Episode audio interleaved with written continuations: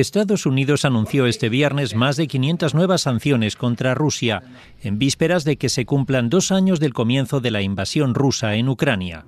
Las medidas incluyen a tres funcionarios a los que se vincula con la reciente muerte del opositor ruso Alexei Navalny. El grueso de las sanciones intentan minar la infraestructura financiera y la industria militar de Rusia.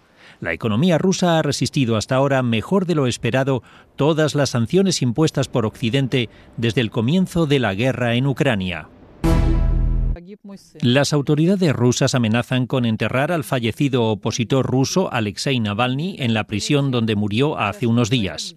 Según allegados de Navalny, las autoridades han impuesto un ultimátum a la madre del opositor para que acepte un funeral secreto si quiere evitar el entierro en la cárcel. La madre exige que le entreguen el cadáver de Navalny para celebrar un funeral público con amigos, familiares y seguidores del que fuera el mayor opositor de Vladimir Putin en los últimos años. El secretario de Estado estadounidense, Anthony Blinken, dijo este viernes que Estados Unidos se opone a cualquier reocupación de Gaza, al ser consultado durante una visita oficial en Argentina por un plan de Benjamín Netanyahu para la posguerra. El plan, presentado en la víspera por el primer ministro israelí a su gabinete, prevé que Israel mantenga el control sobre la seguridad en Gaza.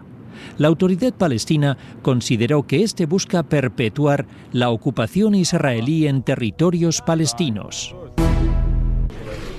El presidente de Argentina, Javier Milei, recibió este viernes en la Casa Rosada al secretario de Estado estadounidense en la primera visita de Anthony Blinken al país sudamericano.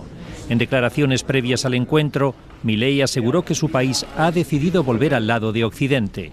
El mandatario argentino, que se define como un político libertario, aboga porque Argentina se vuelva a orientar más hacia Estados Unidos en lugar de hacia otras potencias como China, como ocurría en gobiernos anteriores. El Parlamento alemán aprobó este viernes la legalización parcial de la marihuana. La nueva ley autorizará a partir del primero de abril la posesión de hasta 25 gramos de cannabis en espacios públicos y de hasta 50 gramos en los hogares, entre varias otras medidas. La legalización del cannabis busca combatir el mercado negro de la droga. La iniciativa era una de las principales propuestas acordadas por socialdemócratas, verdes y liberales cuando formaron el actual gobierno tripartito de coalición.